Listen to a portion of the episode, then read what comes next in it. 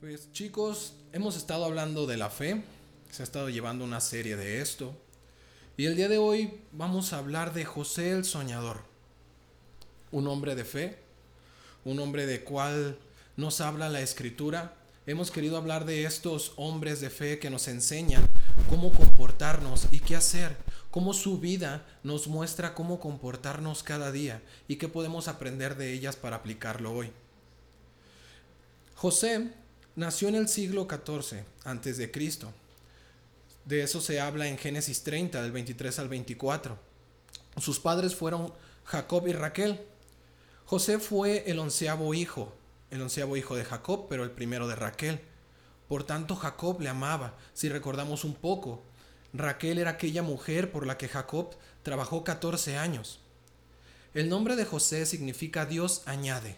Esto es, por el hijo que le fue dado a Raquel. Por eso tomó la decisión de llamarle así. La vida de José es una vida de ejemplo. Nos enseña a hacer la voluntad de Dios y a mantenernos firmes sin, sin importar las dificultades. La historia de José inicia cuando tenía 14 años. Sí, se habla de él en el, en el capítulo 30, pero no sabemos nada de él hasta el capítulo 37. Y es importante aprender de él, ya que la Biblia habla más de 10 capítulos acerca de él, acerca de su vida. José, cuando era, cuando era niño, era el hijo favorito de su padre, porque le fue dado en su vejez fue, fue envidiado por sus hermanos. ¿Por qué? Porque su padre le amaba más y le hizo una túnica. Jacob tenía sueños, sueños que le fueron dados de parte de Dios, de los cuales podemos aprender cómo Dios hablaba de él y le era dado el propósito de su vida, esto se refleja en el, en el, capítulo 30 y vamos a hablar un poco de ello. Es bastante extenso, así que vamos a leer un poco y vamos a tratar de darle prisa y de entender lo que la fe de José quiere hablarnos a nosotros. Vamos a leer en el capítulo 30 de Génesis a partir del versículo 6. Ya habíamos hablado de la vida de José, vamos a resumir un poquito y nos vamos a ir a los sueños de él. Dice en el capítulo 30, 37, versículo 6, y les dijo, Oíd ahora este sueño que he soñado. He aquí que atábamos manojos que en medio del campo, y que aquí que mi manojo se levantaba y estaba derecho, y que vuestros manojos estaban alrededor y se inclinaban al mío. Le respondieron sus hermanos, ¿reinarás tú sobre nosotros? ¿O señorarás sobre nosotros?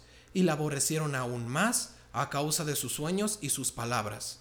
Soñó aún otro sueño, y lo contó a sus hermanos, diciendo, He aquí que he soñado otro sueño y he aquí que el sol y la luna y once estrellas se inclinaban a mí.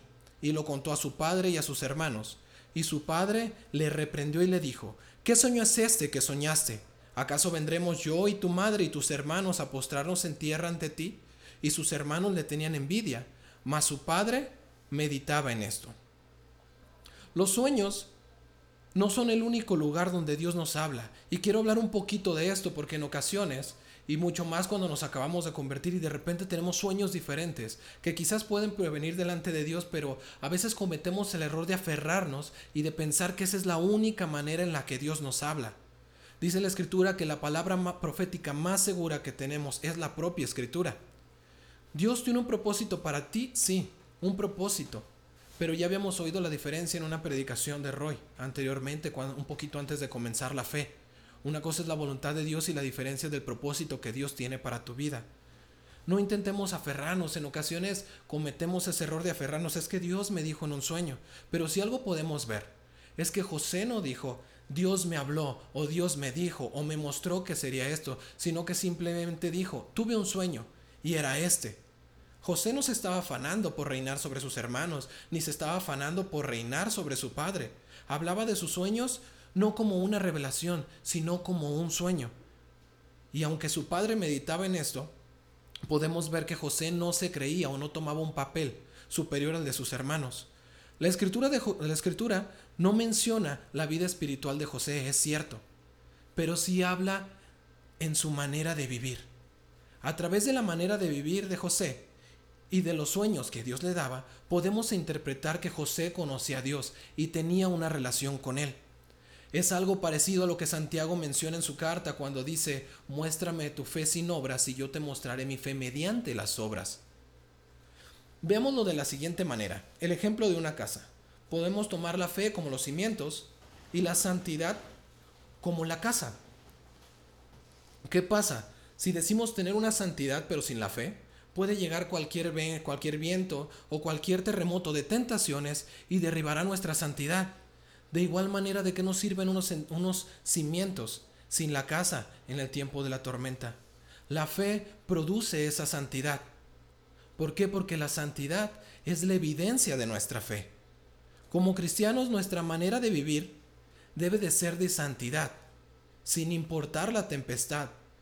Puede venir cualquier tentación, puede venir cualquier, no sé, coraje, envidia o cualquier tribulación durante nuestro día. Es cierto que somos humanos y cometemos errores y aún tenemos esa tentación a pecar, a contestar mal, a comportarnos diferentes a lo que la palabra de Dios dice.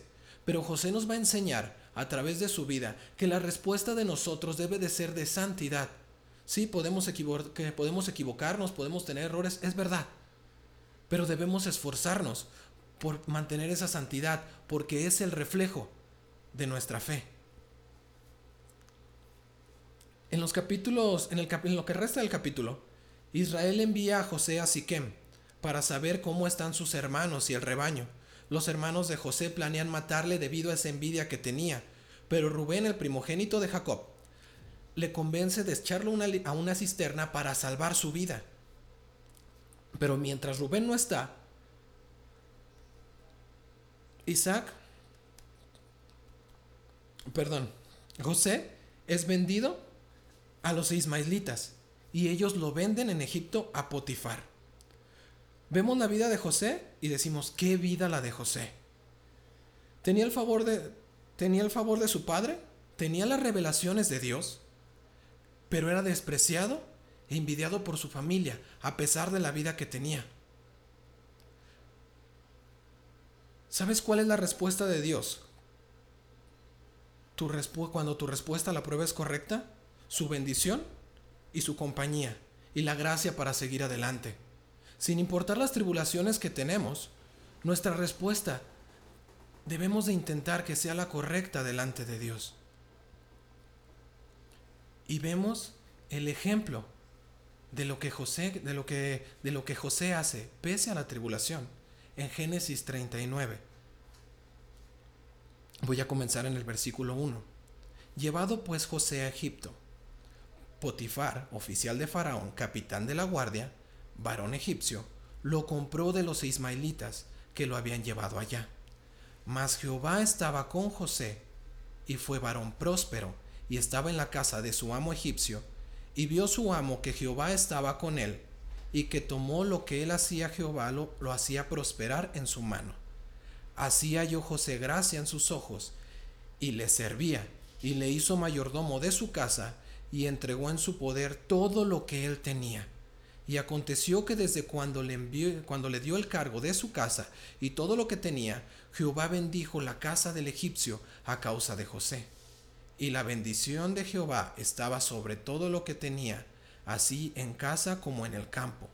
Y dejó todo lo que tenía en mano de José, y con él no se preocupaba de cosa alguna sino del pan que comía, y era José de hermoso semblante y de bella presencia. ¿Has pensado que las situaciones que vienen a tu vida son la voluntad de Dios? En ocasiones vemos nuestras pruebas, nuestras tribulaciones o aquellas cosas que no controlamos, que no son resultado de una mala decisión de nosotros, sino aquello que decimos es una injusticia. Pero la mayoría de las veces, o me atrevo a decir que todas, es la voluntad de Dios porque nada sale de su control. En ocasiones queremos contender contra la voluntad de Dios, cuando quizás nuestra pregunta no debería de ser ¿por qué nos pasa esto? sino Señor, ¿qué puedo aprender de esto?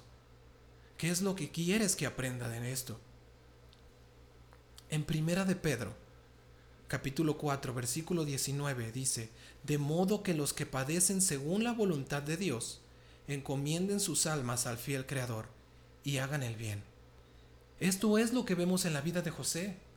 José nos está preguntando, pero ¿por qué mis hermanos me odiaban si yo hacía lo correcto? ¿Pero por qué me envidiaban?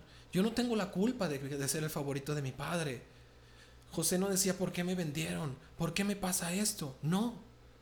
Vemos una vida de tratando de entender la voluntad de Dios y siendo pacientes. Santiago 1, versículo 2 y 3 dice, Hermanos míos, tened por sumo gozo cuando, halléis, cuando os halléis en diversas pruebas, sabiendo que la prueba de vuestra fe produce paciencia. Ahora podemos entender a qué se debe la paciencia de José. Es la prueba de su fe. Y la prueba de tu fe te puede producir paciencia si entiendes que lo que estás pasando es la voluntad de Dios. Si tratamos de entender que lo que estamos pasando, cualquier tribulación, es la voluntad de Dios, vamos a tener paciencia. ¿Por qué? Porque nos vamos a recostar junto con Jesús en la barca y vamos a descansar en Él, sin preocuparnos cuál va a ser el resultado. ¿Por qué? Porque si estamos haciendo lo correcto, si estamos viviendo en santidad, si estamos formando esa casa, la respuesta del Señor hacia nosotros va a ser, va a ser favorable. Y no importa lo que hagamos, mientras lo hagamos dentro de la voluntad de Dios, Dios lo va a bendecir, así como lo bendecía con José. ¿Cuál es tu reacción ante las pruebas? ¿Es paciente? ¿Es de confianza en Dios? Hermano, no importa cuál sea nuestra prueba. Nuestro deber es confiar en Dios y Él hará su voluntad. Dios te bendecirá, hagas lo que hagas mientras sea lo correcto dentro de su voluntad, pero demuestra fe y tu confianza en Él a través de la paciencia en medio de la prueba, y el Señor bendecirá aquello que hagas y prosperará. Que me están haciendo una injusticia en el trabajo, confía en Dios. Que, que es que no he recibido el puesto que me merezco porque he trabajado por tantos años, confía en Dios. Quizás hay algo que no has aprendido. El Señor te da el puesto, te levanta, te vuelve soberbio y te tiene que derrumbar por amor a Él. ¿Para qué? Para que esa soberbia no crezca en tu corazón y no te condenes a ti mismo. Porque el Señor no nos condena, son nuestras reacciones las que nos condenan a nosotros mismos. El Señor te dará lo que te tenga que dar conforme a su voluntad a su debido tiempo. Hasta este momento, en esta pequeña parte de su vida, José nos ha enseñado que la fe, la fe espera. Y la fe produce santidad. Pero ahora nos va a enseñar que la fe nos ayuda a escapar de las tentaciones. En el capítulo 39 de Génesis, del versículo 7 al 9, dice de la siguiente manera. Aconteció después de esto que la mujer de su amo puso sus ojos en José y dijo, duerme conmigo. Y él no quiso, y dijo a la mujer de su amo, He aquí que mi señor no se preocupa conmigo de lo que hay en casa, y ha puesto en mi mano todo lo que él tiene. No hay otro mayor que yo en esta casa, y ninguna cosa me ha reservado sino a ti, por cuanto tú eres su mujer. ¿Cómo pues haría este grande mal y pecaría contra Dios? ¿Logramos ver el, temor de Dios en José?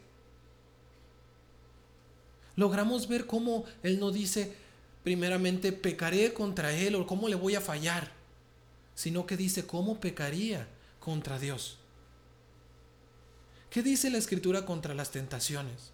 ¿Nos dice acaso cómo salir de ellas o cómo debemos de actuar? La respuesta de ello la tenemos en Santiago, capítulo 1, versículo 12.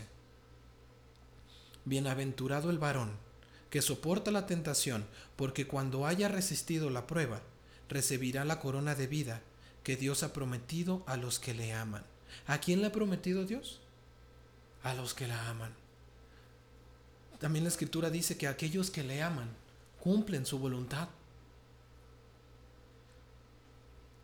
Primera de Corintios, capítulo 10, versículo 13 dice, no os ha sobrevenido ninguna tentación que no sea humana pero fiel es Dios que no os dejará ser tentados más de lo que podéis resistir, sino que dará también, juntamente con la tentación, la salida para que podáis soportar.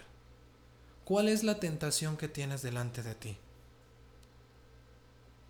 Pregúntate a ti mismo en este momento cuál es la tentación contra la que te enfrentas, porque te aseguro que en nuestra carne cada día tenemos tentaciones. Tenemos que voltear nuestra vista para no pecar contra Dios. Tenemos que callar nuestra boca para no pecar contra Dios.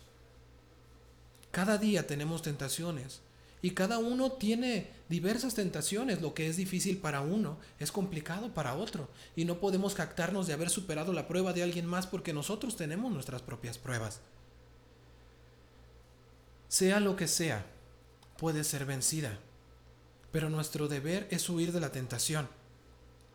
En ocasiones creemos que tenemos una vida espiritual muy buena o que tenemos una vida espiritual incluso perfecta y decimos, no, es que yo puedo resistir esta tentación. Es que está ahí, pero me voy a parar y, le voy a, y me voy a quedar de frente y la voy a soportar y voy a fingir que no pasa nada. Y creemos tenerlo controlado. Pero no es así. Cometemos el error de jugar con fuego y quien juega con fuego se quema. ¿Cuál es nuestro deber delante de la situación? Estoy en casa de mi novia y no hay nadie, me voy. ¿Por qué? ¿Por cobarde? Por esto, no, por prudencia para ella primeramente. Y segundo, porque tu carne es tu carne y la tentación está delante de ti. Ante la tentación debemos de huir. Te aseguro que obtendrás la recompensa cuando sales de la tentación. Y quizás tu pregunta es, ¿cómo puedes decir esto si ya conozco la historia? Yo sé que cuando José sostuvo la tentación, vino de pronto otra prueba y le sucedió algo más. ¿No te ha pasado que pareciera que Dios te pone en una prueba? Y de pronto superas esa prueba y quizás te tomó poco, quizás te tomó mucho, pero pasas a otra prueba. Y de pronto pareciera que terminas una y vas a otra, terminas otra y vas a otra. Y es que la vida de un cristiano es de continuo crecimiento. A veces hablamos de, de la fe como una carrera quien corre. Y es cierto, tenemos que mantener la carrera y terminarla. Pero has pensado un poco en nuestra fe como una carrera escolar, como quien aprueba una materia y después se aprueba y va a otra, y después aprueba y va a otra, porque son las materias necesarias que el Señor quiere que aprendamos. De pronto nos pone frente a nuestros enemigos y nos dice que los amemos y tenemos que amarlos. De pronto nos pone una prueba y vamos a responder y tenemos que callar. De pronto pareciera que conducimos y se nos atraviesa uno y nos molestamos, conducimos más y se nos atraviesa otro. Y dices, oye, ¿qué me está pasando hoy el día de hoy con el tráfico? Pero quizás es el Señor que te está poniendo una prueba y otra, porque lo que importa es el resultado de ella. ¿Qué respuesta estamos dando en nuestras pruebas? Es una prueba de es la respuesta de santidad, es la prueba de nuestra fe. Imagínate que das una respuesta mala a una persona que te ofende en la calle o a una persona que va en el tránsito y le pitas y le ofendes porque se te atravesó, o X persona, y de pronto el Señor te la pone unas semanas después, o de pronto viene a la iglesia y dice, Él es cristiano, ella es cristiana, pero si ella me hizo esto, Él me hizo esto, ¿cómo puede decir, no, pues entonces todos son iguales? El Señor demandará de nosotros la respuesta. Y por eso debemos seguir las pruebas y seguir aprobando y aprobando y aprobando, a veces no por nosotros mismos, sino por el testimonio del Señor, entendiendo que nuestro nombre no es el pisoteado. Nosotros tomamos el nombre de Cristo y no nos pusimos a nosotros mismos y ahora nos llamamos cristianos. Así que ahora las cosas las hacemos por Él, los hacemos por amor a Él. Entendemos que ya morimos a nosotros mismos y que hablamos ahora para Él, vivimos para Él, porque Él murió por nosotros. También podremos ver nuestro, nuestra vida espiritual como quien llega a una montaña. Llegas a la montaña en tu auto, vas a subir y de pronto comienzas cuesta arriba, pero no la subes en vertical, sino que la subes rodeando el cerro y de pronto parece que vas arriba, luego que bajas, que subes, que bajas, pero en realidad sigues subiendo. Y el error de nuestra fe es decir que creemos y quedarnos al borde de la montaña y no comenzar a subir.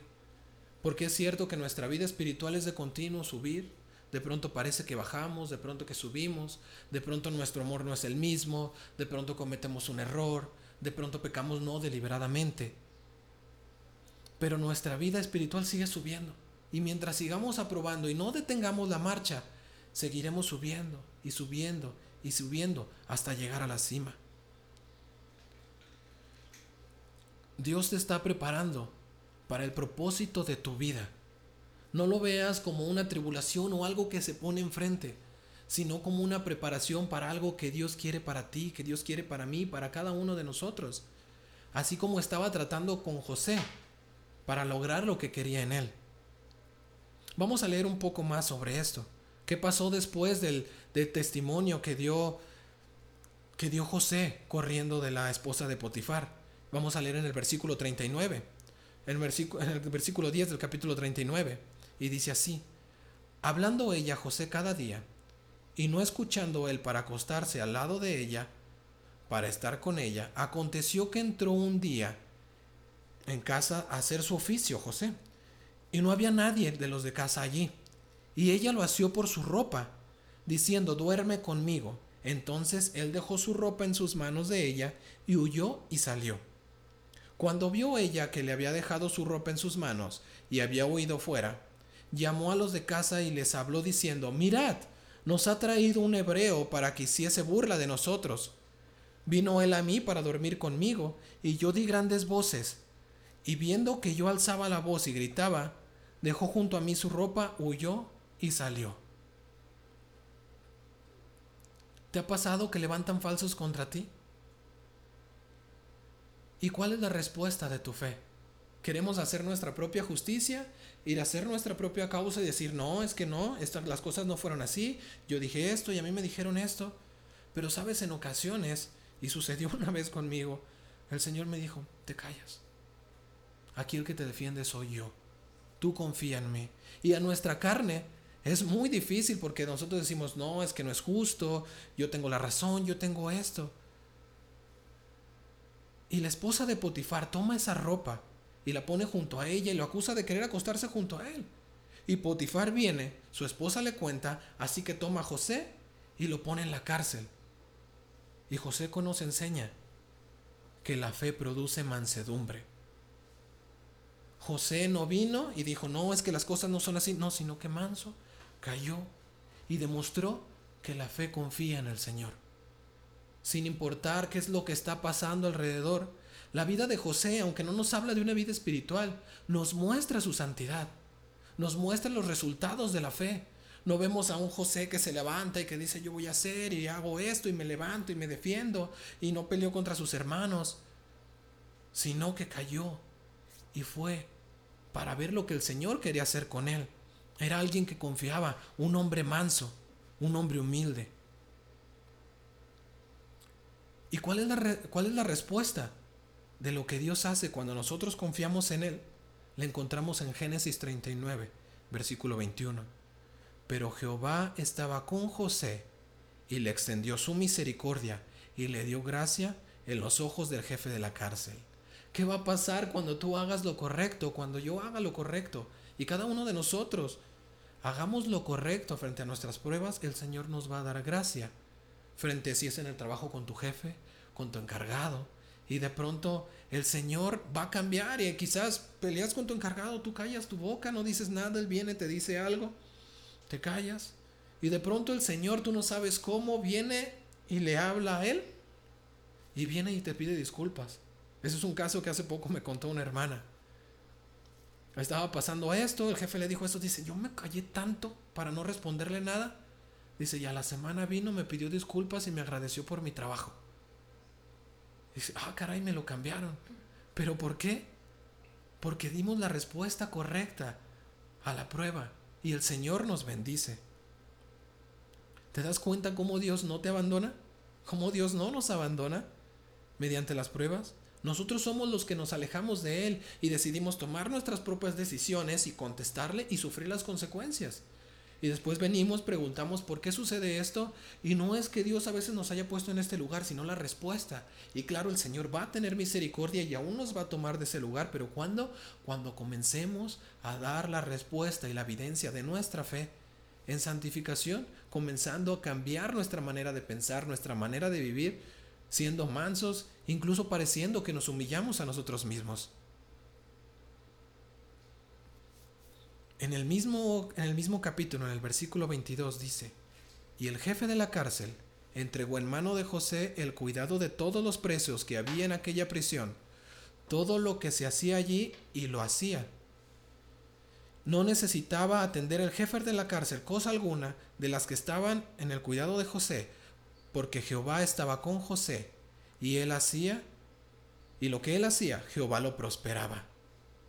Imagínate qué confianza tienes que tener o qué testimonio tienes que tener para que el jefe de la cárcel venga y te deje los presos y diga, no, este hombre no va a planear una rebelión y se van a levantar todos y se van a escapar, sino que va a cuidar de cada uno de ellos y todo va a estar en calma y todo va a estar en su lugar. te aseguro que todo jefe quisiera tener un hombre como José. Pero ¿te das cuenta cómo Dios pone a José en un lugar de autoridad una y otra vez después de la prueba? De pronto sus hermanos lo venden. Cuando José era quien llevaba pues se podría decir como lo que pasaba, el reporte a su padre de cómo estaban las ovejas y cómo estaban sus hermanos. Y de pronto le pasa y José pasa la prueba y de pronto es puesto en otro lugar de autoridad en la casa de Potifar. Y de pronto viene otra prueba y la supera y es puesto de nuevo en un lugar de autoridad en la cárcel. ¿Te das cuenta cómo Dios lo pone en la prueba, pero le muestra su propósito? Tiempo después de que José estaba en la cárcel, no sabemos cómo fue su relación con Dios ese momento, no lo explica, pero podemos ver las evidencias de ello. Vienen dos hombres, un copero y un panadero. Ellos dos son enviados a prisión por Faraón y ambos de pronto tienen un sueño. Y el no saber el sueño de ellos los atormentaba. Pero José, que estaba lleno del Espíritu de Dios, viene a ellos y les pregunta que qué tienen. En el, capítulo, en el capítulo 40, versículo 8 dice, ellos le dijeron, hemos tenido un sueño, y no hay quien lo interprete. Entonces les dijo José, ¿no son de Dios las interpretaciones? Contádmelo ahora. Ahora vemos un José que no solo confía en Dios, sino que tiene una relación con Él y sabe que le responde. ¿Por qué? Porque dice, ¿no son de Dios las interpretaciones? Seguramente no le iba a tomar y dice, ah, esto significa esto y esto y esto, sino que la tomaba, meditaba, preguntaba al Señor y él sabía que Dios le daba las interpretaciones. Sabía que tenía ese don de parte de Dios. No vemos un José que habla de sí mismo, que dice, ah, es que yo tuve un sueño, es que tuvimos unos sueños y estamos preocupados porque lo tuvimos. Ah, yo también tuve un sueño cuando estaba chico. Mira, fíjate que tenía había once ramadas y se inclinaban delante de mí. Luego soñé que estaba el sol y la luna y venían once estrellas y se inclinaban delante de mí. No. Vemos un José que no habla de sí mismo, sino un José que quiere servir, que quiere dar, que quiere interpretarles de parte de Dios, que quiere hablarles lo que el Dios de Israel puede hacer. Vemos un José que no usa sus dones para sí mismos, sino que usa sus dones para los demás. Y de pronto José comienza a explicar los sueños y les dice al copero y al panadero. Cuenta sus sueños a José y José los interpreta. El copero es restituido como José lo dijo y el panadero asesinado. Y de pronto cuando pasa esto, cuando José recibe esa revelación de que el copero se ha restituido, pareciera que José ve una salida y pide al copero que hable bien de él a Faraón, porque él interpreta el sueño y sabe que él estará sirviendo de nuevo cerca del faraón. Pero el copero lo olvida. Y a veces, cuando estamos en la prueba y vemos una posible salida, queremos ayudarle a Dios. Estamos delante de nuestra prueba y vemos una salida fácil. Sabemos que tenemos que enfrentar una cierta prueba y sabemos lo que tenemos que hacer, pero de pronto como que vimos el camino que puede rodear toda aquella tribulación y decimos, ah, mira, quizás le puedo hacer así. Pero ¿qué va a hacer el Señor? Va a cerrar la puerta. Y si el Señor cierra la puerta, tenemos que esperar. Tenemos que entender que no es su voluntad, que su voluntad es que estemos dentro de la prueba, porque lo que quiere Él es no que salgamos de la prueba, sino que aprendamos de la prueba. Todo está en su tiempo, y ese no era el tiempo de Dios. No sé qué prueba estés enfrentando, no sé qué es lo que estés pasando, pero no intentes ayudarle a Dios. Quizás no es el tiempo de Dios para que suceda esto. Mejor volvamos a preguntar qué tengo que aprender a, través de esto. ¿Estoy respondiéndole mal a los demás porque estoy en la prueba? A veces justificamos que estamos estresados, ay, no es que estoy, y respondemos mal, cuando nuestro deber es respirar y contestar como Dios quiere que contestemos. Sí, la prueba está tremenda y la tentación viene, pero recibiremos la corona de vida. Debemos de soportar, de ser pacientes. Dios nos enseña que la fe también es paciente. Esto es lo que nos quiere enseñar aquí, porque cierra la puerta. Ahora vemos cómo José nos está enseñando con su vida lo que produce la fe. La fe es paciente, la fe espera, la fe produce santidad. Y José sigue siendo tratado y tratado y tratado. Pasados dos años, Faraón tiene un sueño. Y lo cuenta a todos sus intérpretes. Y ninguno puede interpretarlo. Faraón sueña con siete vacas gordas y siete vacas flacas, siete espigas hermosas, siete espigas muy de muy horrible aspecto. Y nadie puede interpretar el sueño. Es hasta entonces, después de dos años, que el copero recuerda a José. Y entonces habla de José al faraón y faraón lo manda a traer. ¿Cuándo vamos a salir de la prueba? Cuando Dios nos mande a traer. Espero que no sean dos años, pero cuando aprendamos lo que tendamos que aprender y cuando sea el momento del Señor, saldremos de la prueba. Solo tenemos que confiar en Dios. Si estamos en la tormenta, en la barca, no despertamos al Maestro, sino que reposamos junto a Él. Así que José manda a traer, perdón, Faraón manda a traer a José. Y en Génesis 41, 15 dice, y dijo Faraón a José, yo he tenido un sueño, y no hay quien lo interprete, mas he oído decir de ti que oyes sueños para interpretarlos. Respondió José a Faraón diciendo, No está en mí, Dios será el que dé la respuesta, propicia a Faraón. No sabemos cómo fueron los tiempos de José durante esos dos años, pero podemos ver aún más el resultado de la obra del Señor. De pronto no llega de nuevo hablando de sí mismo y diciendo, sí, es que tuve dos sueños cuando estaba chico, sí, ya interpreté los sueños del copero y ya interpreté los sueños de, del panadero, no llega con un currículo propio, sino que llega hablando de Dios, de quien hace la obra, demostrando la fe que tiene y la confianza que tiene y la relación que tiene con Dios. Así que José interpreta el sueño de Faraón, diciéndole que siete años de abundancia vendrán y siete años de escasez vendrán. Y le recomienda que ponga gobernadores y ahorre lo de los años de provisión para los años de escasez. Y por fin después de 13 años de trato de Dios a José, podemos ver un poco del propósito de Dios en él. Recordemos que José tenía 17 años cuando es vendido y tiene 30 años cuando sucede esto. Y no vemos un José que se jacta, sino un José, un José que es más humilde. Y podemos entender, y lo ves con hombres que son cercanos a Dios, que mientras más conocen a Dios, más humildes se hacen. Mientras más conocen al Señor, más necesitados de Él se sienten. Vemos a veces la carrera de alguien que acaba de conocer al Señor y queriendo compartir y queriendo hacer esto y queriendo hacer lo otro. Y queriéndose y siendo orgulloso porque conoce, porque ahora sabe de la Biblia y conoce la escritura.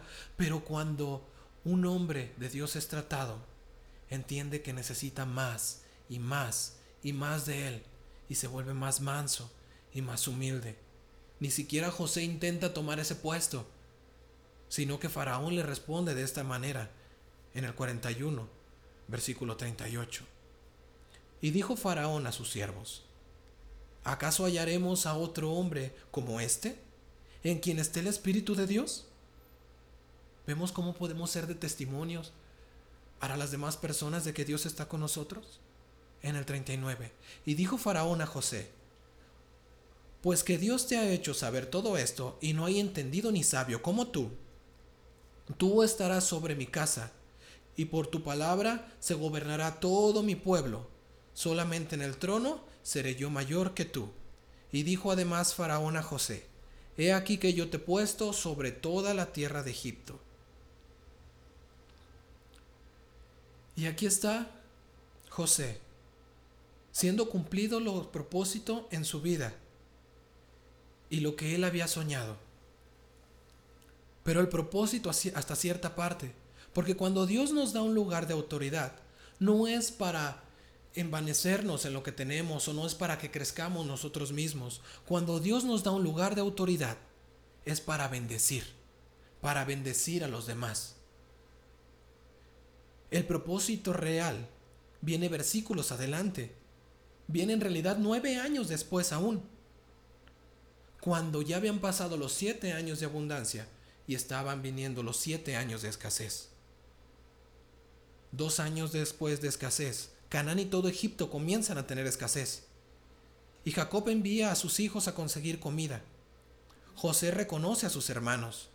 Y pasa toda una historia ahí que se lleva bastantes capítulos. José los reconoce y busca la manera de retenerlos. Los acusa de ser traidores, de ser espías, encierra a Simeón, pregunta que si tienen más hermanos y que si tienen padre, porque él quiere saber cómo está su familia, pero aún no se revela a ellos. A sabiendo que tiene un hermano menor, pide traer a Benjamín. Recordemos que Benjamín era su hermano de sangre, era el segundo hijo de Raquel y el que tuvo antes de morir.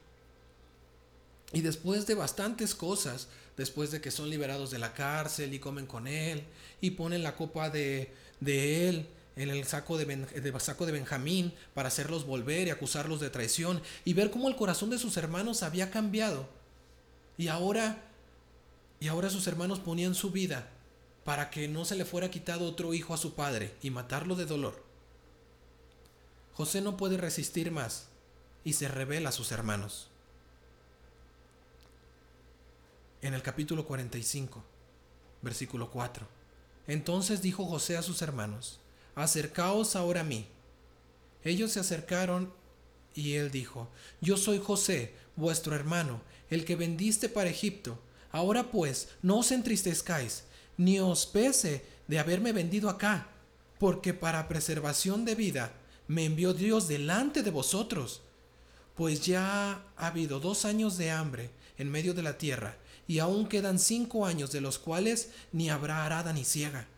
Dios me envió delante de vosotros para preservaros prosperidad sobre la tierra y para daros vida por medio de gran liberación. Así pues, no me enviaste acá vosotros, sino Dios, que me ha puesto por padre de Faraón y por señor de toda su casa y por gobernador de la tierra de Egipto.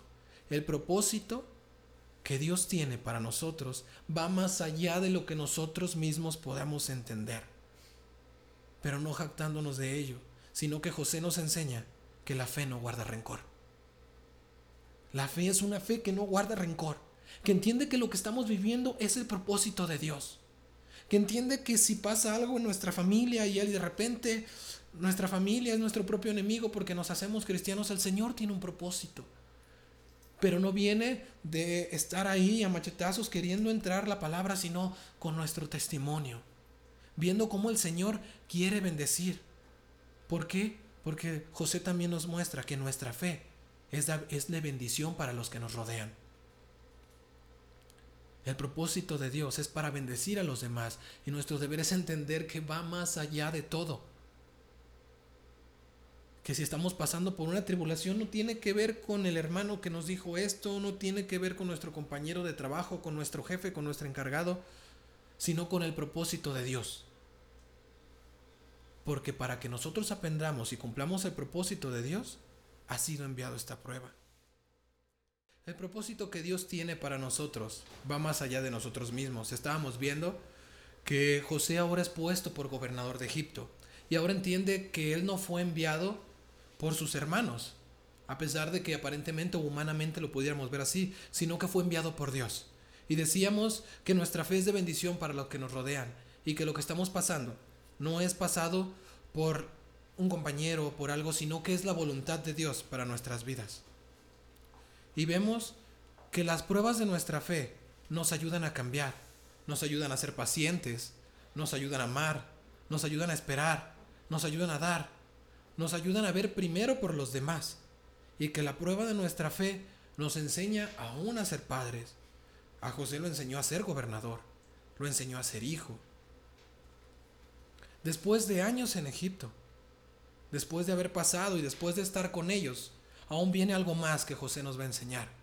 Porque al morir Jacob, después de que él, de que él trae a sus hermanos, de que él trae a su padre y todo Israel ahora está viviendo en Egipto, al morir Jacob y ser sepultado, los hermanos de José creen que él les dará el pago por la maldad que le hicieron cuando era joven.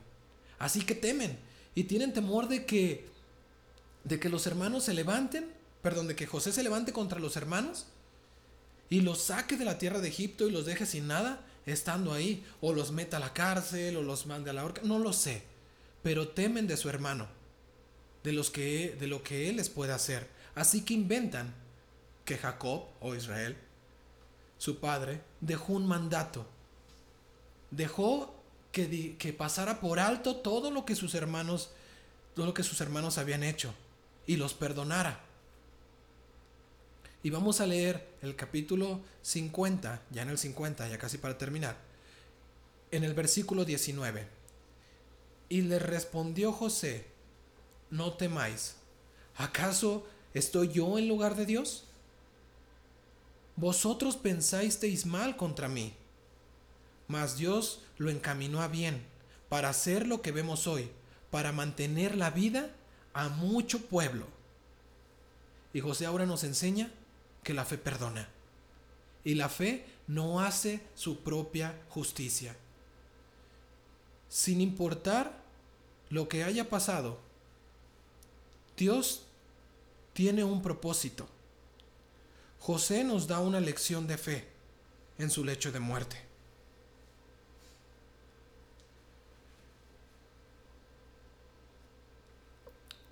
Y es la siguiente, la lección de fe que nos deja. Ya aprendimos que la fe espera, que la fe es paciente, que la fe confía, que la fe perdona, que la fe produce santidad, que la fe no hace su, justicia, que la fe no guarda rencor. Pero ahora en su lecho de muerte, José nos va a enseñar lo siguiente. Y José recuerda algo, y podemos ver que José confía en la palabra de Dios. Dios dio una profecía a Abraham cuando prometió a su hijo Isaac. En Génesis 13, no viene ahí, en Génesis 13, Abraham, Abraham recibe la promesa de Isaac, pero Dios dice a Abraham, he aquí que el pueblo, que tu pueblo pasará 400 años de esclavitud. E, y Jacob conocía esa, conocía esa promesa y creía en la palabra de Dios y había sido tratado por casi 20 años por el Señor, por más de 20 años ahora cuando lo vemos en su muerte. La escritura dice que murió lleno de vidas, aún vio a sus bisnietos. Así que José confiaba en la palabra de Dios. Y Dios conocía la promesa de Abraham. Y aún en el capítulo 50 dice lo que hizo José, pero me encanta cómo lo explican en Hebreos. En Hebreos 11, 22 porque ahí se habla de los héroes de la fe. Y José no pasó desapercibido. Y en Hebreos 11:22 dice, por la fe José, al morir, mencionó la salida de los hijos de Israel y dio mandamiento acerca de sus huesos. La fe confía en las promesas de Dios.